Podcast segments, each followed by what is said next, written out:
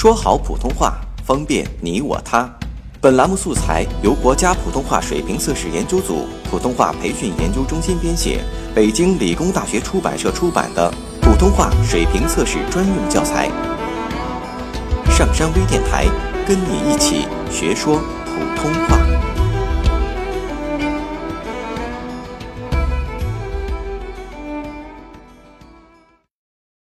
作品三十五号。我在俄国见到的景物，再没有比托尔斯泰墓更宏伟、更感人的了。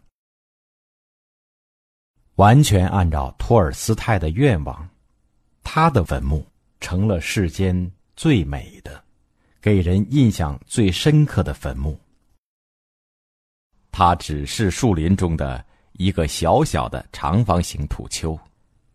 上面开满鲜花，没有十字架，没有墓碑，没有墓志铭，连托尔斯泰这个名字也没有。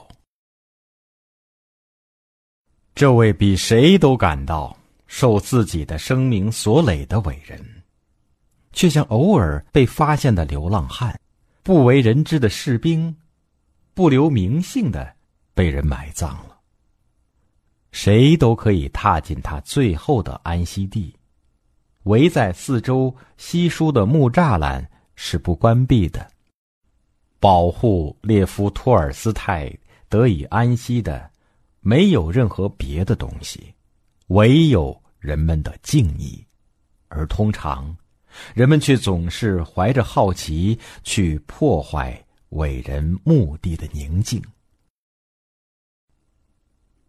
这里，逼人的朴素禁锢住任何一种观赏的闲情，并且不容许你大声说话。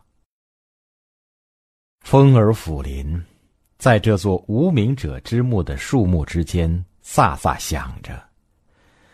和暖的阳光在坟头嬉戏。冬天，白雪温柔的覆盖这片幽暗的土地。无论你在夏天或冬天经过这儿，你都想象不到，这个小小的隆起的长方体里安放着一位当代最伟大的人物。然而，恰恰是这座不留姓名的坟墓，比所有挖空心思用大理石和奢华装饰建造的坟墓更扣人心弦。在今天这个特殊的日子里，到他的安息地来的成百上千人中间，没有一个有勇气，哪怕仅仅从这幽暗的土丘上摘下一朵花，留作纪念。